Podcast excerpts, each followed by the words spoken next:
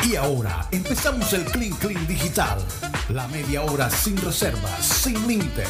Comenzamos ya. Comenzamos el Clean Clean Digital con todo el panel de programa satélite aquí presente. Y bueno, como siempre les recuerdo que el Clean Clean Digital para los nuevos eh, televidentes eh, es es una versión de satélite sin reservas. Aquí decimos las cosas como son. ¿Verdad, Mateo? Así es. aquí, aquí, y, tengo un dato, tengo un dato. Quiero, quiero, me llegó de una fuente anónima. Ajá. Quiero que eh, Gutipedio y, Rocha me aclaran esto para ver si es verdad. ¿Qué pasó? Aquí me llega, me dice aquí la fuente. Ojo que Lorenzo no se fue bien con Peckerman. Le volaron a, Lorenzo unos premios. Entonces se fue de pelea. Bueno. Eso es verdad. Yo creo que hasta ahí no le puedo decir que es, cierto. Lo que sí sé es que ya no trabajan con el mismo empresario. Es lo que sé. Ahora, yo, yo, yo sí sé que Lorenzo, o sea, la relación de, de Peckerman va más allá que, que, una amistad de, laboral, porque incluso Peckerman es el que descubrió a Néstor Lorenzo cuando era un jugador juvenil. Cuando Peckerman todavía estaba trabajando en las divisiones inferiores de... ¿Dónde era? ¿Era Argentino Junior, Guti? Argentino Junior. Argentino Junior. Entonces Peckerman descubre a, a Néstor Lorenzo Néstor Lorenzo se, convierte en una de las grandes promesas del fútbol argentino, no llena la expectativa de, lo que de, su potencial. Eh, pero, pero, o sea, gracias a Peckerman, él se volvió un jugador muy cotizado. Quizás ni siquiera llega a ese nivel sin Peckerman descubrirlo. Después, Lorenzo se retira y básicamente Lorenzo lo siguió en cada trabajo como técnico. Lorenzo fue su asistente creo que por casi, ¿qué? 14 años, Guti. Desde el, Oye, pero desde el 2000, desde el 2000 fue su asistente. Dos cosas 18. ocurren aquí. Dos cosas ocurren aquí. No me perdón, Karina, perdón, Karina. No escuché, Guti, desde el 98. No, desde el 2000 al 2018. Ah, el 2000, wow, del, del 2000 al 2018. 18 años. Casi dos décadas trabajando juntos. No, no, no. Entonces, lo, que, lo que quiero decir, Mateo, es que ahí en el fondo lo que están buscando es la influencia Peckerman, porque este hombre, si fue el pupilo de Peckerman, o sea, debe tener una filosofía, una manera de, hacer las cosas muy parecida a él. Yo, ¿verdad? Sí. El carácter... Pero, pero, pero algunas personas lo ven como algo positivo, porque yo sé que ahora, ahora que hemos sentido el vacío de Peckerman, eh, miramos a esa época con con una mirada diferente. Romántica, romántica. Sí, exacto. Por, como dicen, con los con las gafitas rosadas. Ahora todo lo vemos de, lindo, pero Peckerman tenía sus cosas. Peckerman también pudo, yo creo que hacer mucho más con el talento que tenía disponible. Lo que pasa es que Peckerman, en comparación a los técnicos que hemos tenido en la selección, le dio una seriedad que no teníamos antes a la cosa. Pero Peckerman, en, cuanto a táctica y manejo de los jugadores tácticamente, a veces era muy limitado. Ahora, si estamos hablando de los últimos dos candidatos que salieron antes de la confirmación de, Néstor Lorenzo, que eran Solari y eran Néstor. Yo prefiero mil veces a, a Néstor Lorenzo, porque para mí Solari fue tremendo jugador. Tremendo jugador. No, y Almeida. Pero como técnico, para mí no aguanta. No aguanta. Uno, uno puede mirar su historial y pensar, ah, bueno, fue técnico de Real Madrid, fue técnico de, América, en, México, pero, pero él no ha rendido en, eso, en esos trabajos. O sea, yo creo que él es puro nombre. Ah, y ese es el técnico que no debería llegar a, para mí a la selección Colombia. Oye, entonces, pero, pero, espera, Karina, espera. Entonces, Néstor Lorenzo lo traen yo, vi un artículo muy interesante que decía que Néstor Lorenzo, entre comillas, tenía una mística ganadora en su último trabajo en Melgar, en Perú. Y cuando busqué la fuente, ¿quién dijo que Néstor Lorenzo tenía una mística ganadora en Melgar? el, el equipo donde estaba dirigiendo. Y fue Néstor mi- él mismo. él mismo dijo que tenía. o sea, aparece en el título, después leo el artículo y me doy cuenta que él mismo dijo que ellos tenían una mística ganadora. Y eso no es para menospreciar. Eso Oye, no es para son- menospreciar el trabajo en Melgar, pero, pero más argentino no puede Pero Mateo, ¿Son, idea- ¿Son ideas mías o, el, o este eh, señor se parece a- a- al zurdo López? joven. Cuando Se parece- como, como un poquito, Sí. como Un un una aire, mezcla, un una aire. mezcla entre Bilardo y el zurdo. Y el zurdo. sí. En el ai- Oigan, Pero que- ¿cuánto le van a pagar? ¿Cuánto le van a pagar a este señor, a Lorenzo, por, Por ser por Oye, ser se parece, técnico? Karina. Y, sí, se parece muchísimo. Sí, se parece. Y además de eso, ¿cuánto le van a pagar y por cuánto es el contrato? ¿Va a ser un contrato de cuántos años, por Dios? Hasta el 26. 2026. Sí, por lo que es el mundial, lo que es eliminatorio y mundial. Sí. Pero, por ejemplo, cuando le preguntaron sobre el tema mm, que más la, que más la gente está, está como álgida, es el tema James Rodríguez, el hombre dijo, si el, ma- el- si el, hom- si el jugador, Sí, el man. si el man está físicamente bien, está jugando bien, tiene posibilidades de ser convocado. Mientras tanto, no. ¿Verdad que- Y esto lo dijo cuando James Rodríguez estaba en el Real Madrid, que no estaba jugando. Y una de las cosas que más se le valoran a Lorenzo es que era el que le hablaba al oído a Peckerman. No solo Por eso, eso lo digo, Guti, por eso lo digo. Guti, no solo eso, lo que más valoran de Lorenzo Así es. es supuestamente la defensa. Pero, o sea, eh, de nuevo, no entiendo el criterio de la selección. Lo que menos nos preocupa ahora mismo es la defensa. Lo que más necesitamos es un es un, eh, Efectividad, es un técnico que puede inspirar el, el- el equipo a, a- a- a hacer goles. Pero es que estábamos hablando de que ese era el trabajo de él en el grupo de Peckerman. Porque estaba él, que era el de la defensa, estaba Garabelo, que era el medio campo, y Patricio el Pato Cans, que eran los delanteros.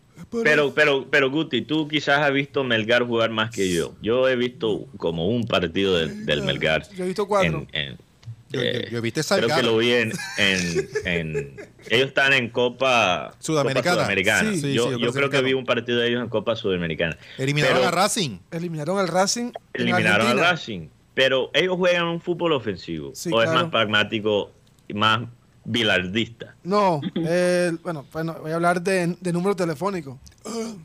433. Número No, telefónico. no me digas número telefónico. Por eso, Guti. lo que voy a decir- Háblame de la intención de juego, porque esos números no me dicen nada. Porque un 4-2. 4-3-3 puede ser ofensivo o puede ser defensivo. Pues la- lo que dicen los peruanos, que aquí estoy leyendo, Pepín. es que el hombre le dio una identidad futbolística a Melgar luego de muchos años.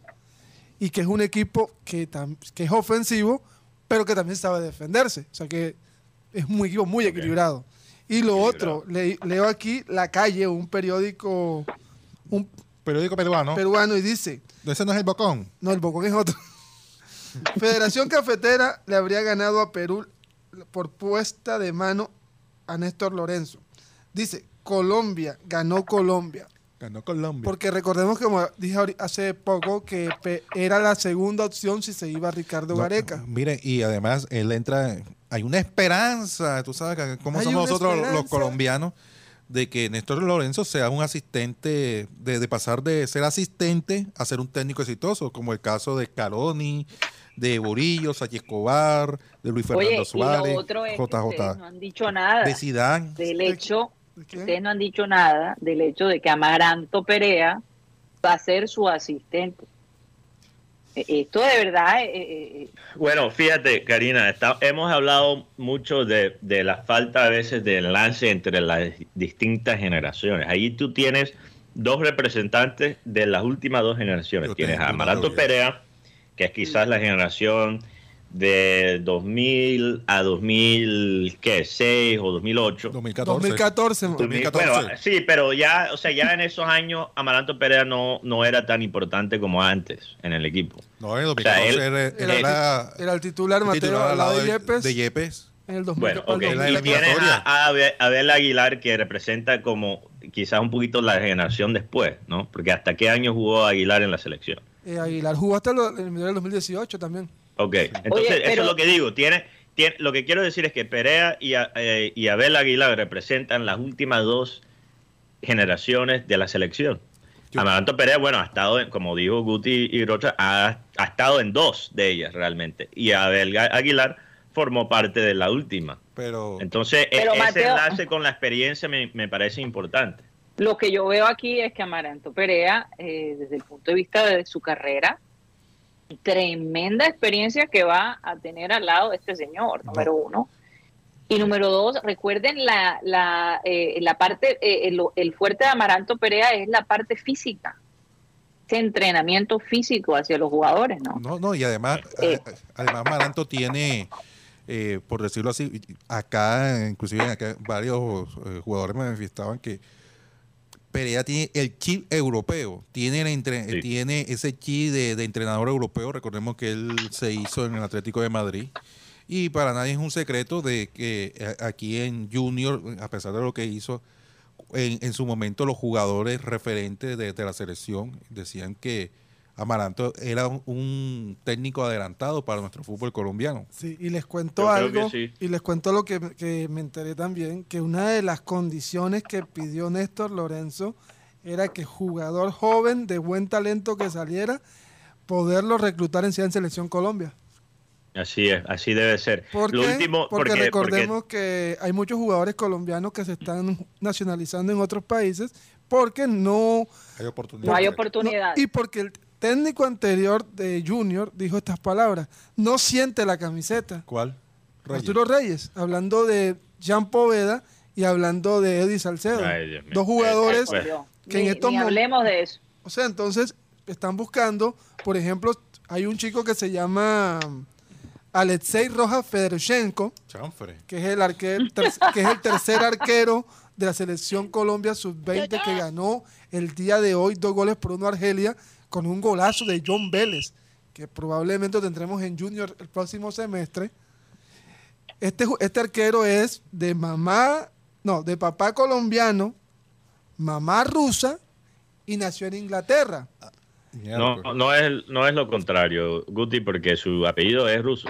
Por eso, pero él, tiene el de la mamá, el ah, apellido. Federushenko. Es además, es Alexei Rojas. O sea, el Rojas es colombiano. Okay.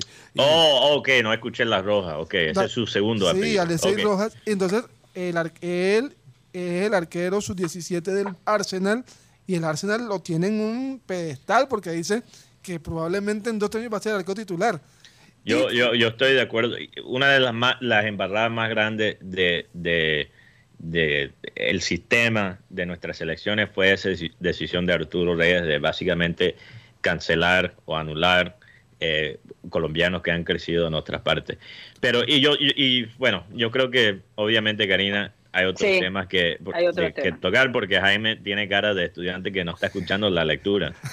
Entonces, pregúntale. No, es viernes. cuadrando una jugada porque antes, es viernes. Antes, antes de, abandonar el tema de pelea, hay una, ah, sí, una teoría conspiratoria. Rocha, quería, perdón, quería hablar sobre, eh, apuntar algo sobre, sobre Perea. Perea, yo creo que como tú dijiste, fue Guti o Rocha, no, no recuerdo quién lo dijo, lo de, ah, Rocha, creo que dijiste que algunos consideran que Amaranto Perea estaba quizás demasiado adelantado para nuestro fútbol. Yo creo que eso es verdad. Con todo y eso, lo que le falta a Perea es un poquito el liderazgo. Sí. Y parte de ese liderazgo de técnico, comparado al liderazgo de jugador, porque él fue capitán.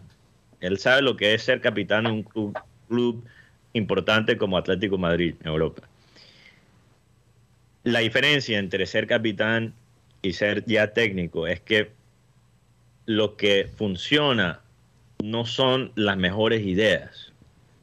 Lo que funciona es la capacidad de vender tus ideas a tus jugadores. Y yo creo que Amaranto Perea tiene mucho conocimiento en la cabeza, pero no sabe propiamente cómo transmitir esa información a sus jugadores que, no todos han jugado en un contexto europeo.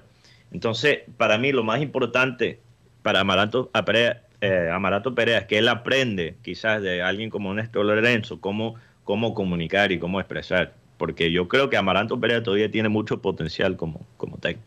Ok, para concluir, Juan Carlos Rocha. No, que hay una conspiración, una teoría conspiratoria cachaca de la jauría. Que Amaranto Perea llegó a la, a la selección Colombia porque se lo recomendó, se le recomendaron a Yesurún de parte de Fuachar, que es uno de los protegidos.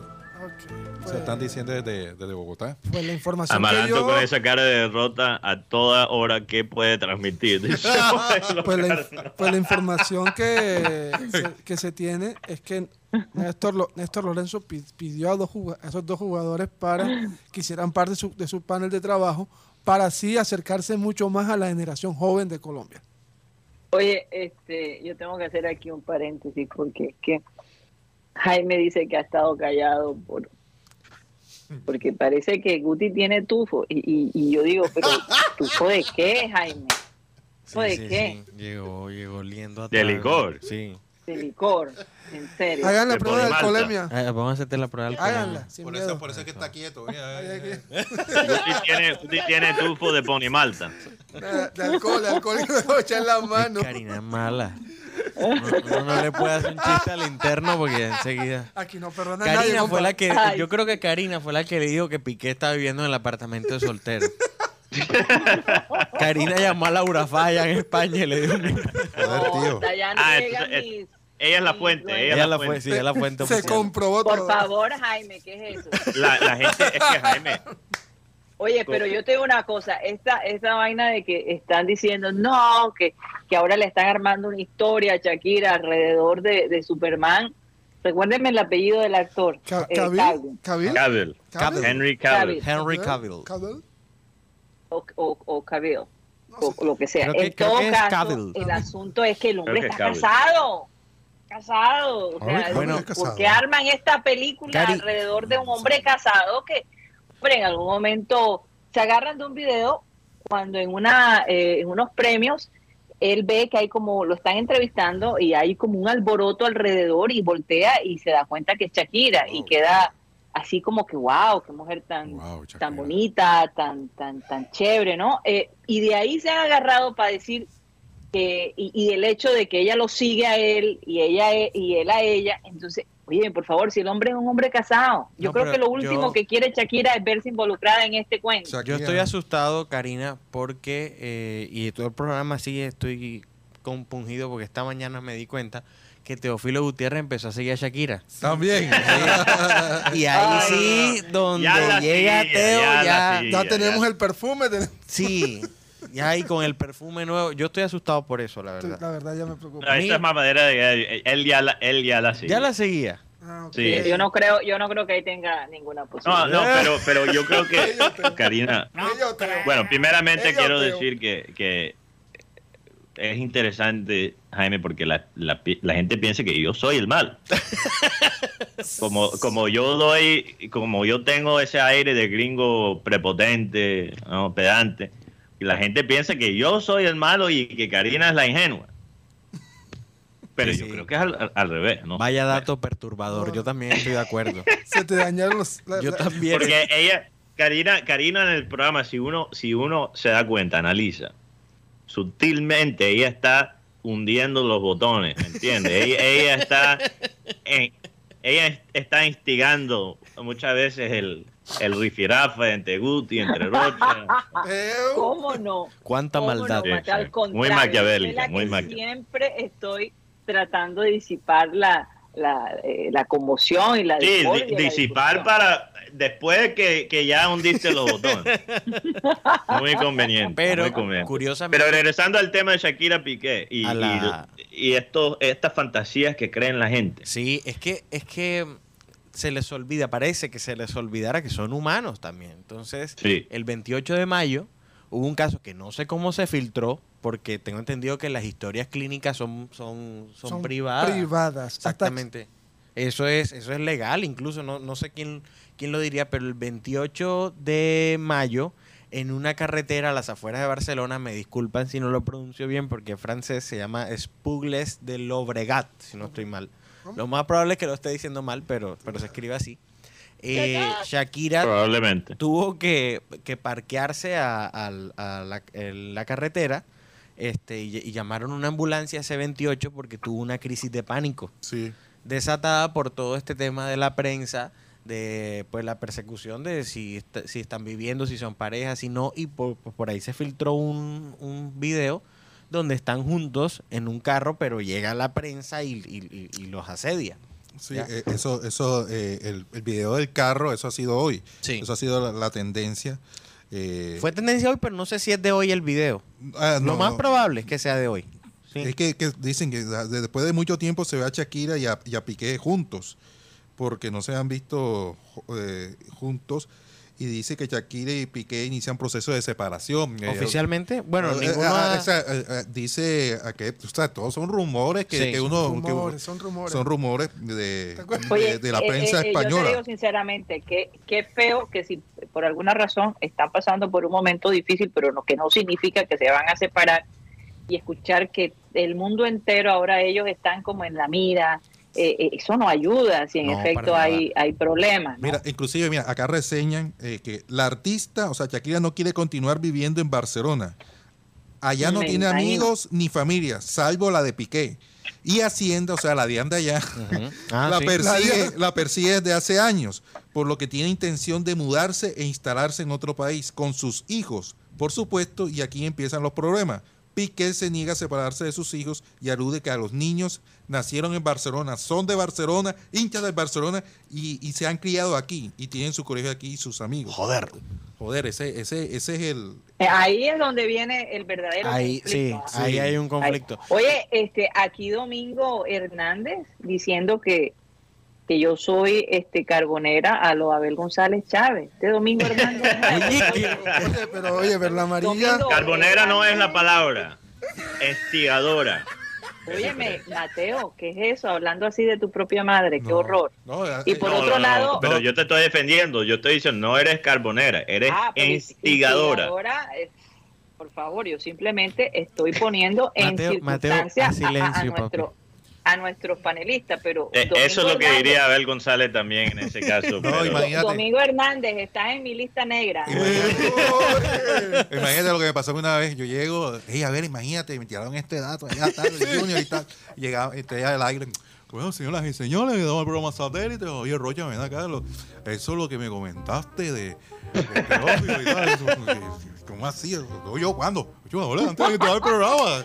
Oh. No, no, O sea, po- lo tiraba Al aire, al aire. No, ya toca. no, no podía contar nada a Abel González almorzando porque se- ya lo soltaba. Sí, lo soltaba. Eso más- parece que está en la sangre. Es más, es más, una, una, una anécdota.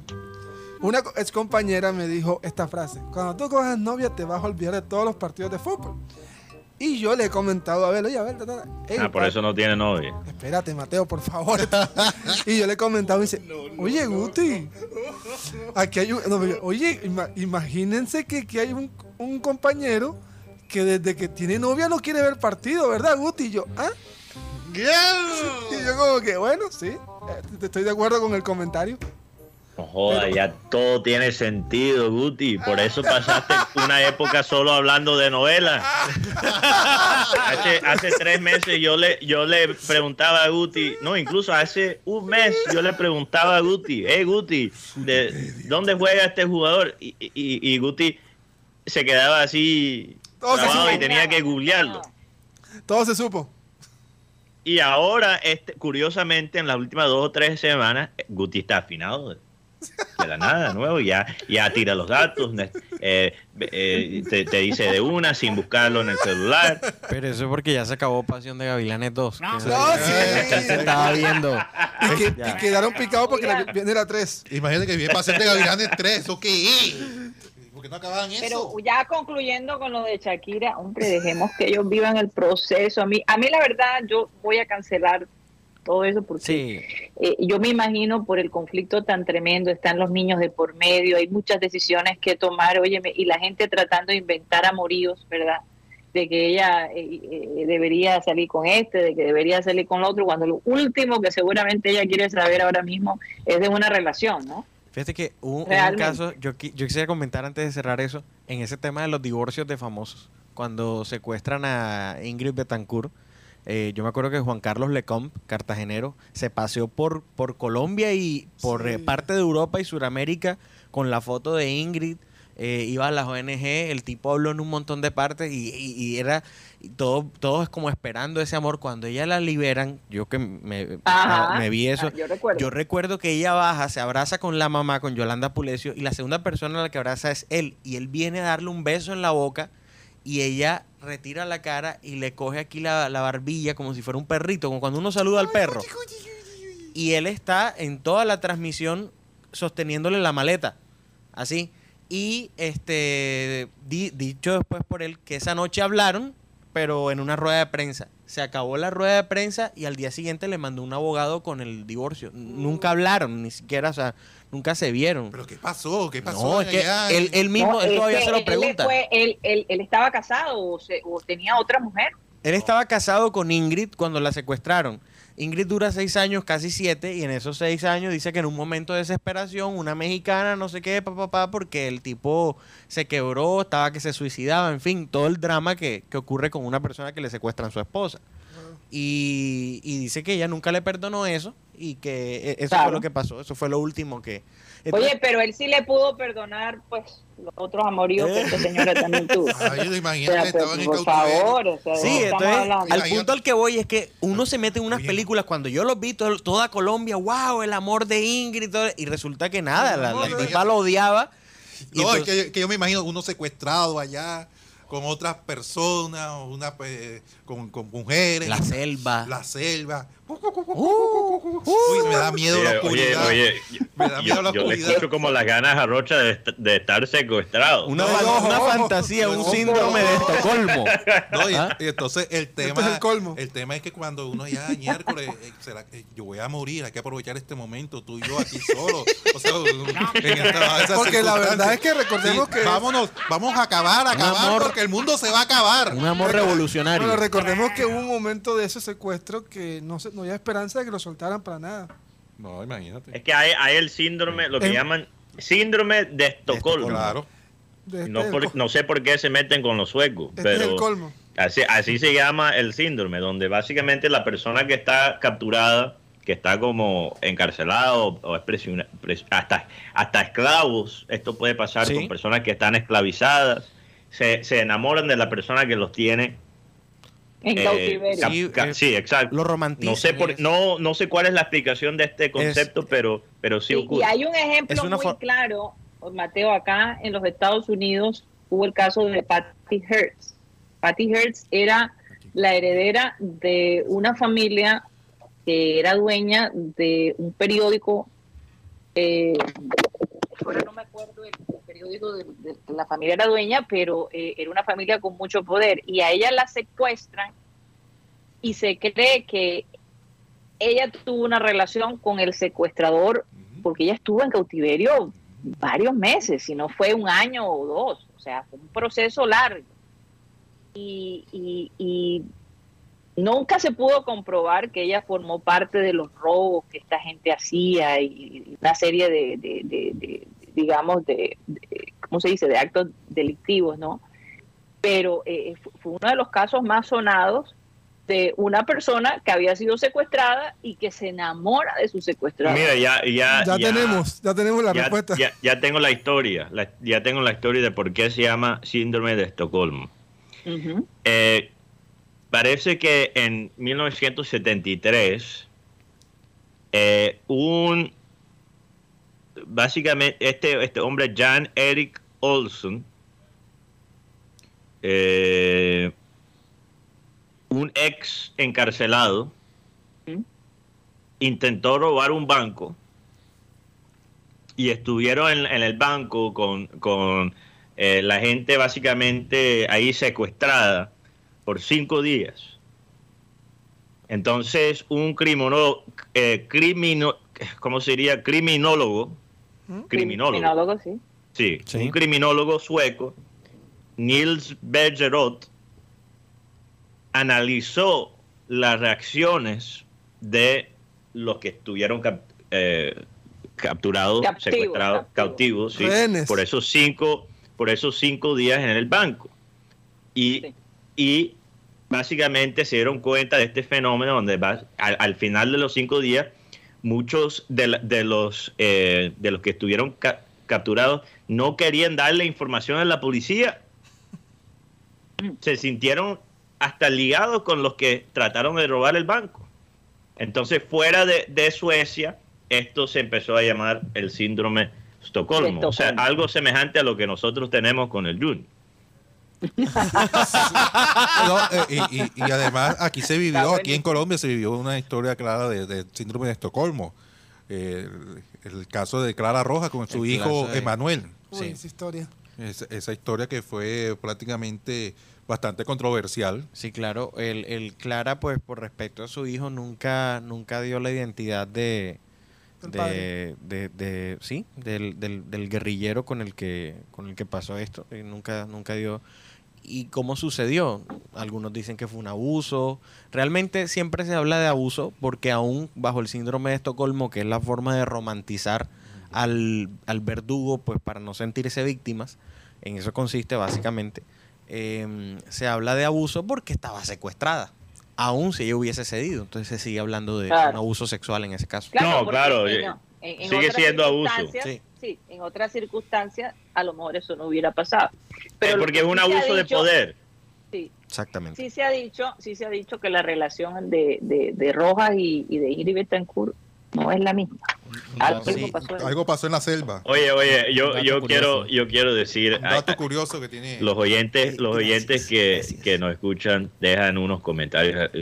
Ustedes no saben cuánto a veces me sacan eh, la risa y, cuánto me alegran el día. Hay, hay comentarios que ni siquiera puedo leer, pero que re- realmente que son geniales. Entonces, yo sé que la gente no, no, eh, que nos siguen eh, no- nos tira muchos piropos y, hablan de lo que este programa es para ellos, que a veces es un oasis para ellos, a veces para la gente internacion- internacional es una conexión para ellos a Barranquilla. Pero yo le quiero decir a ustedes, los oyentes, que los comentarios que dejan realmente todos los días me, Eh, Mateo, yo creo que compañeros. si, si Junior, si Junior me quita años de vida, los comentarios eh, de los oyentes me los reponen. Estoy de acuerdo, 100%. Oigan, yo Perdón, tenía un- Tox estaba diciendo algo. Tox dijo algo. Eh, sí, eh, acerca del síndrome del cual estamos hablando, de Estocolmo. Esto es el colmo. Eh, un dato curioso es que no está reconocido por los manuales más importantes de psiquiatría, el manual de diagnóstico y estadístico de los, de los trastornos mentales, el cual, por lo que hace este síndrome, eh, caería en la categoría de efectos postraumáticos y no se considera una enfermedad. Mañana, mañana voy a voy a hablar con la doctora Claudia para ver lo que ella me dice. Sí, sobre porque- esto. ¿Cuál es? Tiene, tiene ¿Cuál mucha lógica, opinión? tiene mucha lógica porque es que no es normal que la gente la secuestren. Entonces no es algo que tú podrías, que, que, que podrías inducirte. O al menos que sea esa persona a la que está No, secuestrada pero sea eso, masoquista. eso también, eso también es un mecanismo de defensa. Exacto, exacto. Es, una O sea- manera de adaptarte a las circunstancias y de tratar del ser humano de, de ver de pronto lo positivo en medio de algo supremamente adverso. O sea, básicamente lo que, según lo que dice Tox, este, este síndrome de Estocolmo es no es un síndrome, es un síntoma de un otro fenómeno psicológico. Sí, una respuesta Sí, es una Eh, reacción. o sea, es la manifestación de otros problemas como el trauma. Es correcto. ah, Sí. yo, yo Bueno, sufro. Eso lo podemos, eso yo- lo podemos aclarar con yo- la doctora Claudia definitivamente. Sí. Yo, yo Pero les sufro, yo sufre, yo sufro de ese Ajá. síndrome. Yo sufro del síndrome de Guti. Esto es el colmo. El colmo, Rocha, este es el colmo. Tú eres el colmo, pero bueno. Y no se molestó, ¿eh? Qué bueno.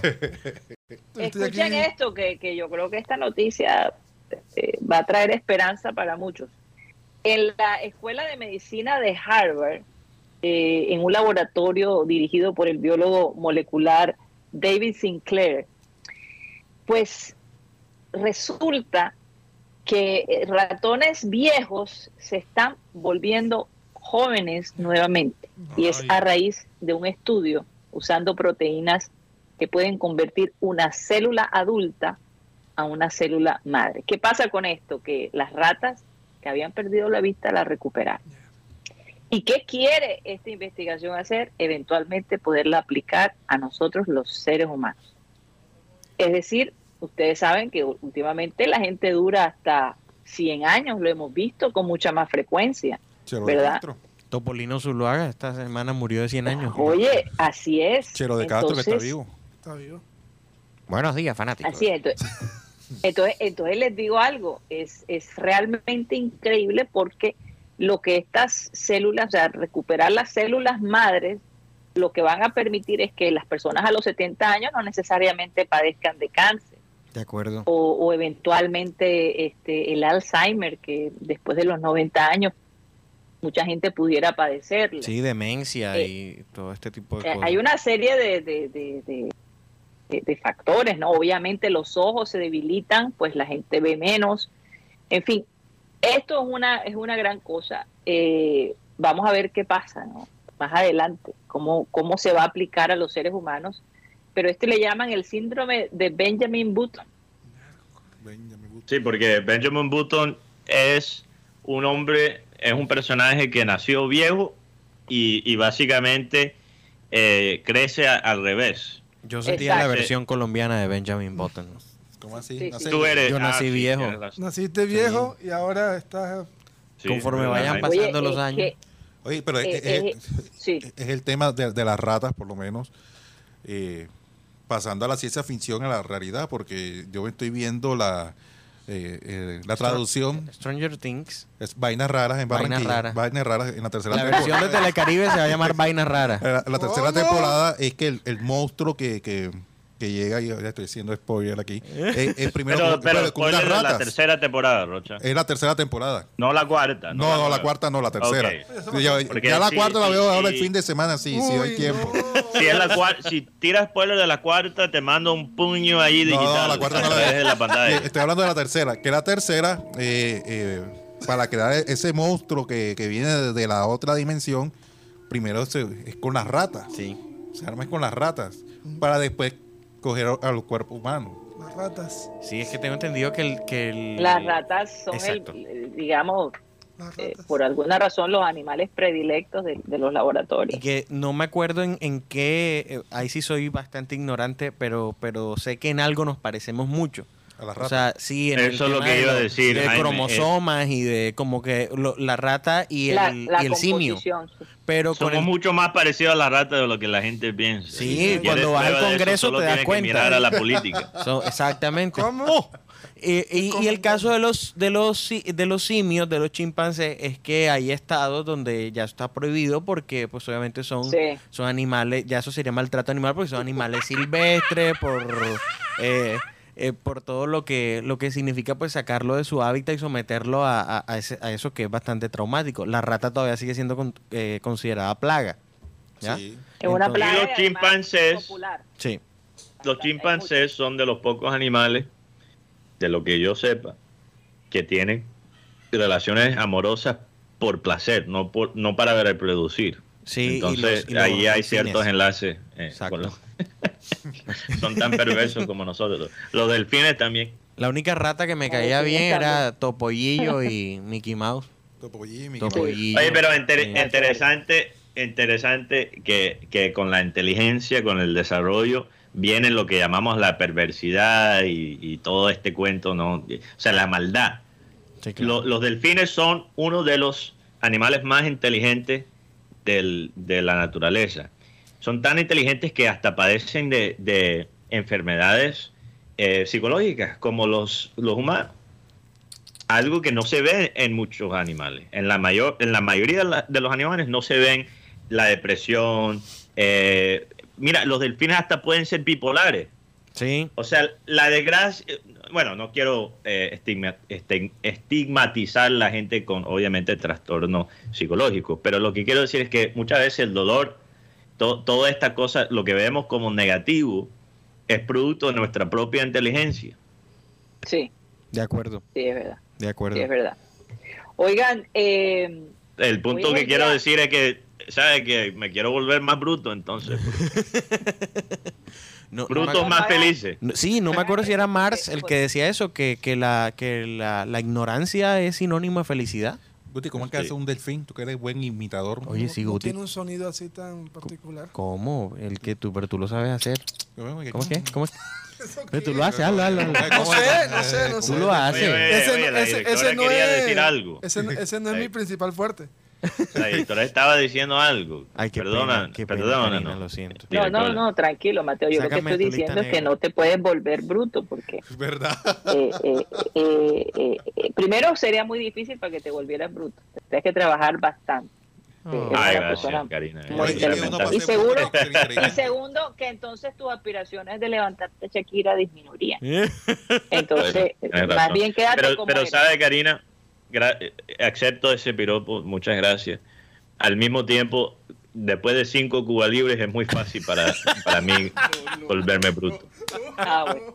Bueno saberlo. Cinco o seis oye, Cuba libres y ya Hoy quiero felicitar a, a- a la gente de producción, no puedo felicitar a los del panelista por el Día Mundial de la Bicicleta. Sobre todo-. Benji Bula, que ha sido su medio de transporte por mucho tiempo. Felicitaciones en tu día, Bula. Claro. Y Tos Camargo, ay, claro. a, a mí se me No, olvidó Don ayer. Camargo ya es eh, ex ciclista. Ex ciclista. No, pero le tocó volver por estos Oye, días. y hablando de Oye, ciclista, oye, oye, mejor no hablar de ese tema. hablando bro. de ciclista, pues, nos vamos a amargar el día. Viela. hoy, em- hoy hablando de ciclista, hoy empezó la Vuelta a Colombia en Ah, bicicleta. de- después de tanto tiempo, Barranquilla Sí. vuelve a ser el punto de, de partida de, Sí, de esta la vía al mar de esta vuelta a ¿no? Colombia. Sí. No, y eso es el trancón, Y el que, trancón, se formó, que se formó en, en el norte de la ciudad, ni te imaginas. Colombia avanza, pero no, menos los mal, carros menos paran. mal que yo no estaba allá, ay Dios. Sí, sí, sí, sí. Porque si ya hay trancones, imagínense ahora con esta vuelta. Pero bueno, Sí, sí. qué rico Karina, después de la Cuba libres me contratan como relacionista pública de, de FICO. En serio. En serio. Oye, ¿En serio? Oye, ¿qué estará haciendo Fico hasta ahora? Yo tengo esa pregunta. No, ¿verdad? Sin grosería. tomando un tecito. ¿De qué está? No, tú vas. Mira, Fico, Fico debería aplicar la de Fajardo. Debe ir a buscar la, la A ballena. ver, ballena. Sí, a ver, mojarra, una vaina aquí. Porque, ¿qué más? Este, y el caso que. Eh, ta, ta, ta, ta, ta, señor Benji. eh, no sé, Ernesto, no sé. Bueno, nada, estaba revisando un caso que me pareció muy curioso de un chico en Japón que pagó hasta, no sé cuánto sería en su país, pero aquí sería el cambio 70 millones de pesos por un disfraz de perro. Ya, y los pagó, los pagó. sí, claro, los pagó una empresa que él eh, se conoce en redes sociales como Toco. Es influencer y le gustan los este, Border Collie. Border Collie era la, la raza de Lassie, la perrita Lassie, la perrita de las películas. Sí, Sí, era, Lassie. era un Sí. col. Bueno, entonces él, él le gustan estos perros y quería disfrazarse de perro, pero quería un disfraz que encarnara a un perro. Entonces contrató una empresa japonesa que le hace disfraces y efectos especiales, maquillaje y cámaras a distintas películas de Hollywood. Y el tipo pagó hasta 70 millones por su disfraz de perro. Ah, sí. Y él se sienta y, y realmente, o sea, tú, tú estás distraído y gente- parece un perro. Hay gente loca. Hay gente loca. Oye, es que eh, Sí. eso es como 15 mil dólares, 16 mil dólares, una cosa así. Mm, sí, algo así. Entonces, él, él quería, porque él no quería ser eh, transespecie, que ahorita eso incluso hace parte de, Dios mío, ¿qué es esto? de, de- de la comunidad LGBTIQ+, sí, lo dije bien. Este, que son los transespecies. Ya hay un caso en Europa de un, de un hombre que, que es transespecie de perro dálmata, ¿ya? Y él se viste como dálmata y come su concentrado en el piso y ladra y todo el cuento. Y hay que sacarlo a pasear porque si no, pues se hace popó en la sala y hay que pegarle, en fin. Este, Mira, en, en- en Japón, sí. yo le quiero eh, contar una vaina. En Sí. Japón, cualquier fetiche que tú tengas. Lo puedes conseguir. Y, no- y no estoy hablando solo de fetiches, o sea, propiamente sexuales. O sea, si tú quieres, por ejemplo, ir a un café donde tú pagas para una mujer simple, solo un abrazo. Sí. Ahí hay cafés de abrazo. Tú vas, te- tú pagas, te desahogas, te puedes abrazar con la mujer. Más, más allá que eso no, no puedes hacer. Te quedas solo en los abrazos y después te vas. Ya. Si tú quieres ir a, a donde, mira, hay, hay sitios en Japón donde tú te puedes vestir como un bebé grande, te pones unos pañales y tal, y las mujeres te tratan como un bebé. Ah, Paga ahí, la hora y ahí está chao. el disfraz, míralo, ese es el disfraz. Ese, es- ese es el disfraz. Ese es el disfraz. Esa es una persona. Es una persona que está metida ahí en, Dios en su disfraz de, Ey, de Se me levantaron Uy, Dios los mío. pelos en la en, el- Eh, en los brazos. Tengo, tengo piel de gallina. Me, Pero eso a mí Wow. me daría miedo. eso me da Oh, miedo. y parece que si le hubiera dado un infarto, la perra, la perra, llega al veterinario. Mira que le dio algo a la perra. Pero ya se levantó Wow. otra vez. Ahí. Hay gente, levantó. hay gente, mira, hay gente. Mira, ahí. Mira. Bien. Ah, pero él tiene Es- una cara. de todos los una máscara. ¿no? Sí, claro. eh, sí, es un disfraz, pero igual, no sé, es muy creepy. No, o pero sea. qué increíble. que- o sea, Venga, Guti. Y eso sí, esa empresa se va a pegar una cotizada después de No, hacer el disfraz a ese- papi, a da ese miedo. muchacho. ¿Usted pagaría por disfrazarse de perro? No. Por perro no. Por disfrazarme de perro no. Pero, pero sí, sí pagaría. No, yo no. ¿Usted, Guti, pagaría por disfrazarse de No. perro? ¿Usted por qué pagaría, Guti? ¿Por qué pagaría por una cena? ¿Por una cena con quién, Guti? Mm. Una cena que tengo por ahí pensada. Mm. El Guti ¿Cuál? humano, el No, Guti no, histórico. Como, como cuál que- perro te vas a disfrazar, Guti. Él ya es el perro, San, solo Ber- necesita San la cena. Bernardo. San Es Bernardo. un San Bernardo. Porque es cristiano. En serio. Pensé que como San él es cristiano iba a ser el pastor alemán. No, el pastor, pastor ovejero. Pastor ovejero. Muy bien. Hablando de pastor y hablando de ovejas. Muy bien, como John Milton. ¿Tú de qué te disfrazarías? John Milton, ¿Quién es, es John pa- Milton? es Disculpe? pastor, se Pero lanzó, no ovejero. se lanzó a ¿O la tiene sus presiden- ovejas? se lanzó a la presidencia y todo. Ah, ok. El pastor ovejero. Es pastor ovejero. Yo de qué me disfrazaría. Ay, qué falta de agricultura. ¿De qué te disfrazarías tú? De vaca. ¿Y por qué de vaca? No te pregunto. Mm. ¿De qué te disfrazarías tú ¿De si te me tocara pagar por un disfraz No, no de marimonda. de marimonda? Sí. Oh, qué chévere. Mateo, ¿de cuál vas tú? Cu- Cualquier disfraz. Sí, sí, sí. O sea, si te tocara pagar por un disfraz, tienes las lucas y todo. ¿De qué te Pero, disfrazarías? pero ¿en qué contexto? Tiene que Eh, ser un contexto. Vamos a una fiesta, vamos a una fiesta y Vamos el mejor 31 disfraz. Entonces, ¿de qué te disfrazas tú? Ya, ya lo estamos desconectando de ese fetiche del, del japonés. Sí, sí, claro. Uy, no. O sea, cualquier disfraz. No, Sí. pero, pero la idea es que tú pagues por disfrazarte de, de cierto disfraz, valga la redundancia. No joda, qué vaina tan perversa. ¿ah? Hay gente que, que le Pero tiene que ser un animal, tiene que ser un No animal. de lo que quieras. Puede ser animal, puede ser una persona, fútbol. O un personaje. un personaje. el hombre araña. ¿no? Sí, una fiesta de Halloween. Yo, yo me disfrazaría de Piqué. Oye, sí, ese disfraz está bueno. Ese disfraz está bueno. Ponte la camisa nada Yo más. estoy tratando de pensar. A mí me gustaría disfrazarme de oso panda. Es de chévere. oso panda. Pero ¿sabes qué tienen esos disfraces? Yo de niño tenía Porque un son problema. tiernos, no A mí sé. no me invitaban a las fiestas infantiles porque siempre estaba de moda el Winnie Pooh. Y entonces se llegaba, ¿sabes? Que se, se usaban los cabezotes y a mí me daban unas ganas de levantarlos a patá. Pero, era, pero no era por rabia. O sea, yo veía el muñeco que, mira, el osito te viene a abrazar. Y, ¡ah! Toma, toma. Pero Bueno, era voy, porque. voy con el disfraz de, del Winnie the Pooh nuevo. Ah, algo así. Ese sí. El de, el de terror. El, No, el de yo- Blood and, and Honey. Yo para meter terror me disfrazaría Sangre y miel, sangre de, y miel. de Ramón Yesurún. Jezurú. Sí. Verdad. Ok. Ese sí Oye, oye, les quería contar un poquito sobre mi, mi experiencia anoche en el estadio de los Marlins. Adelante. Que ayer incluso parece que estaba, gracias por tu permiso, Jaime. Eh, ayer estaba, ayer estaba James. Sí, me Ni sabía. James estaba en, en el estadio, ni, ni idea. Ah. Yo realmente, mira, ahí está Rocha con el, el disfraz de Marimonda, gracias. Rocha.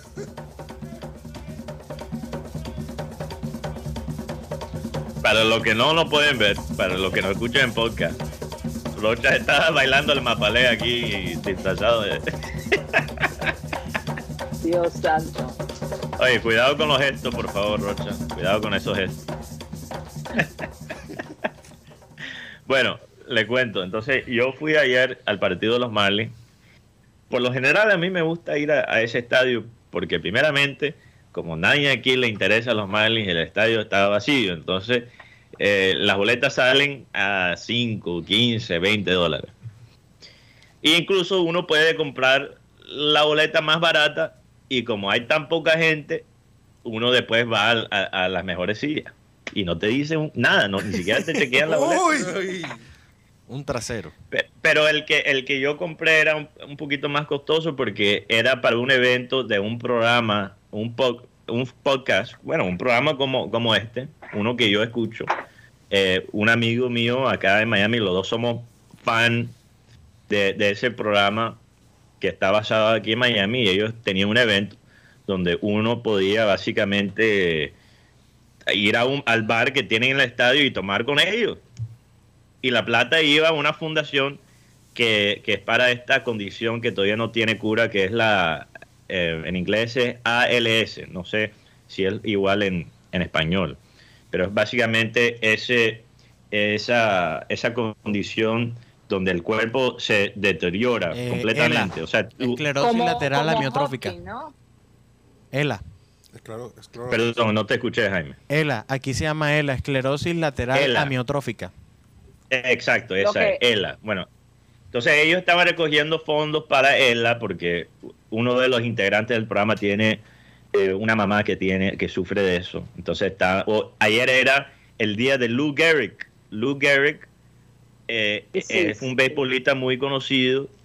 Él- lo llamaban el, si no estoy mal, lo llamaban el caballo de hierro, una vaina así, por, por su consistencia, por su fuerza, y él jugaba para los Yankees. Después de retirarse empezó a sufrir de ELA.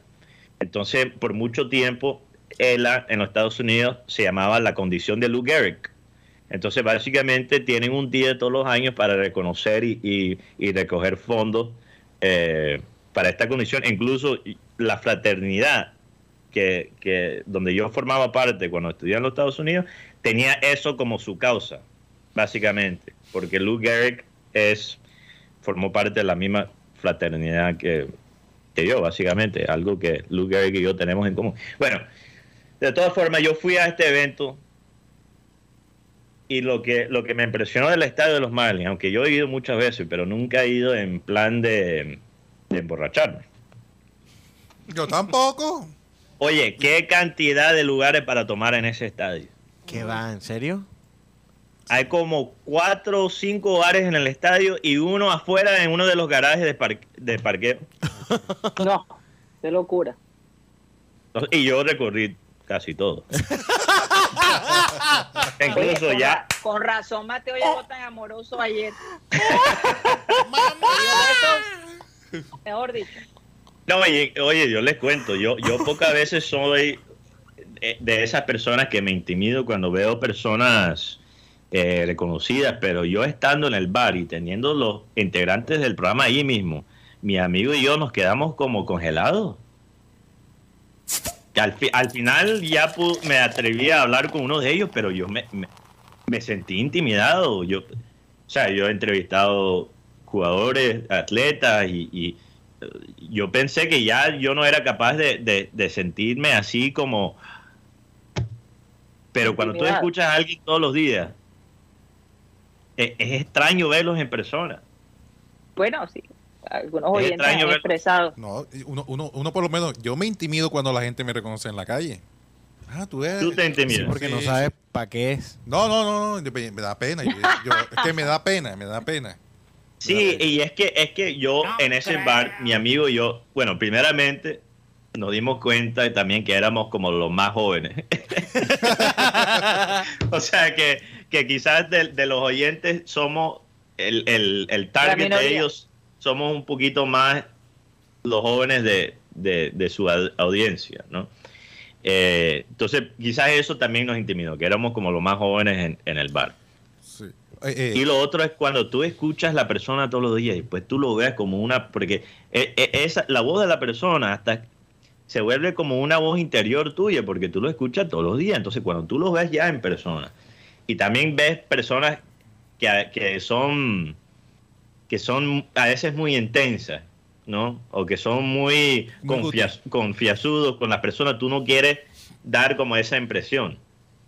Entonces mi amigo y yo no sabíamos qué hacer, no, literalmente no sabíamos qué hacer. Estábamos ahí tomando y todos los integrantes del programa ahí mismo y, y no, fue una locura. Pero el punto que quería hacer, hablando de, de la cantidad de bares de los Marlins, lo que aprendí en la mitad de esa medio pega que tenía, media pega que tenía ahí, allá, es que uno puede tener el mejor estadio del mundo, con cuatro o cinco bares, con la mejor comida, con el mejor escenario, pero si el equipo no tiene una conexión con la comunidad que representa, De nada sirve. de nada sirve. Y a veces yo creo que nosotros hemos caído en la trampa de, bueno, hablar del estadio, a veces nosotros tenemos quejas de, de obviamente cómo se maneja el junior, falta de museo, eh, eh, tener nuestro propio estadio, etcétera. No se siente a veces el feeling de junior en el mismo estadio, porque realmente no es el estadio del equipo, es del gobierno. Todo hemos, lo hemos hablado, todo eso lo hemos hablado. Y esas cosas siguen siendo importantes. Pero el, el, el estadio puede ser un potrero, pero si representa bien la comunidad, la gente va. Sí.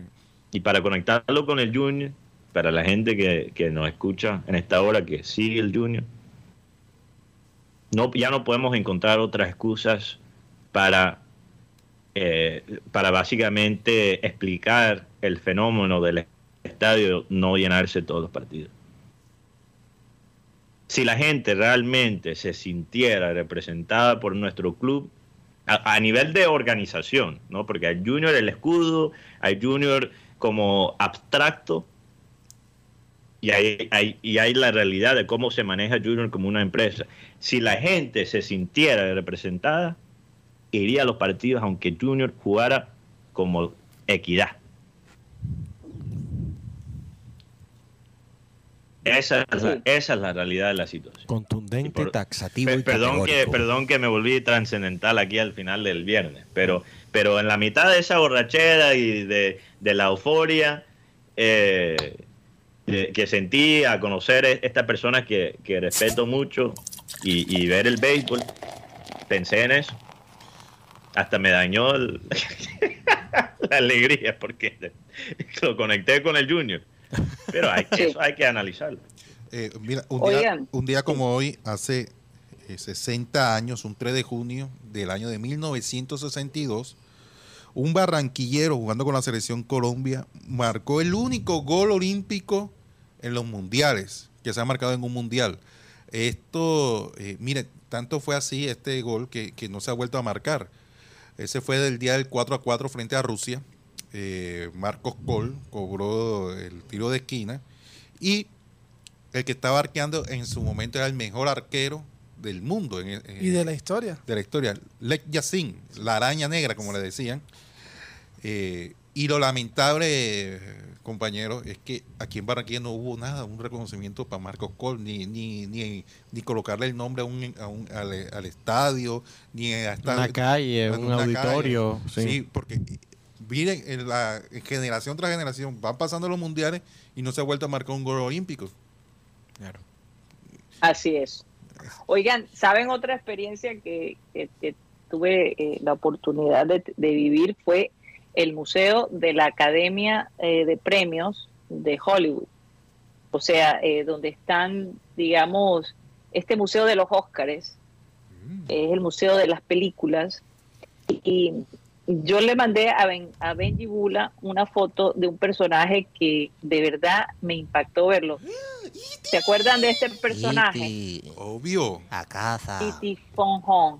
tú no sabes quién- Eh, eh, eh, me te, te lo juro que me sentí como una niña chiquita cuando lo vi, porque cuando yo vi E.T., yo debía tener alrededor de unos ah, 12 años, tal vez, tal vez menos, y vi la película tantas veces. Eh, pero les cuento algo, ese museo es sencillamente espectacular. Si alguna vez tienen la oportunidad de ir a Los Ángeles, se los recomiendo, pero, pero enormemente, porque eh, ver ciertas cosas, por ejemplo, también estaba el disfraz de Edward Scissorhands que usó Johnny Depp. Claro. En, ¡El hombre en- de tijeras! allí está, es Mano uno de de los originales. El hombre de las, ti- de las manos de tijeras, ¿no? Sí. Eh, y bueno, había Edward, personajes, obviamente, R- Tripio. R2, Arthur. R2E2 está allí, está también eh, el otro que es todo dorado, se me olvida el Tripio, nombre de- Tripio. Aquí le decimos Tripio. Tripio. Tripio Sí, Tripio. Ahí estaba, e- es decir, hay una serie de, de- de disfraces eh, que uno pues ha visto en la pantalla gigante y cuando los tienes allí de frente, pues el impacto y la emoción es, es bastante grande. No, y, y- En algunos, sí, no, iba a decir que, eh, que E.T. ha marcado mucha generación y además ha sido inspiración, por lo menos el, de la serie esta que, que está en Netflix, que es bastante exitosa, de las vainas raras. Porque, porque a raíz de, de- Se trasladan a los, a o sea, a eh, los toda esa serie 80 se traslada a, a- los años 80. Estos actores, a, a los niños más que todo, los, los jóvenes actores, a ellos les mandaron libros, eh, todo referente a los años 80 y les recomendaron que se vieran las películas de E.T. y la película esta de los, los Goonies. sí, los Goonies, claro que sí. Los Goonies para que, para que supieran ellos de qué trataba el proyecto y ¿Sabes de qué? qué época se iba a recrear la, la serie. Los años oche- la, la, la década de los 80, particularmente el mundo del arte, fue, fue muy diversa, fue muy interesante. O sea, pocas veces se ve un movimiento en una década, así como pasó en el caso de los 60, eh, que sea tan interesante. De hecho, hasta me dieron ganas de ver E.T. otra vez. Sí, sí. no, De verdad. Bueno, sí. tú lo puedes llamar interesante, pero veo, veo lo que se eh, produjo en esa época como mucho más comercial que los años Sí, claro. 60 y 70. Y es interesante porque políticamente, sin entrar en toda la historia de los Estados Unidos y lo que estaba pasando en esa década, tiene sentido que, que realmente el arte eh, y la cultura pop se volvió mucho más comercial eh, en, en los años 80 y estamos creo que todavía sintiendo los efectos de eso, porque si tú ves la película, eh, lo que llaman en inglés mainstream, o sea, películas protagonistas en la cultura de los años 60 y 70 era un, un nivel de, de, eh, de calidad mucho más alta que los 80, Sí. pero Sí. los 80 quedaron como mucho más películas mucho más icónicas Claro. Sí, más sí. superficiales, pero más icónicas, ente- curiosamente. Y, y T, el extraterrestre, fue en 1982, tal cual, 12 años. Finales de 70 y 80 es cuando empieza este concepto del blockbuster. Sí, O sea, la, la película que, que no es completamente superficial, pero tampoco es la calidad de, de algo que, que intenta un nivel artístico más alto, pero que vende como loco. Y O películas como, como, yo creo que dicen que el primer blockbuster fue eh, Jaws, el del tiburón. Creo que ahí es cuando empiezan a usar esa palabra de blockbuster. Blockbuster. Porque Jaws, eh, Jaws es una película de terror muy bien hecha.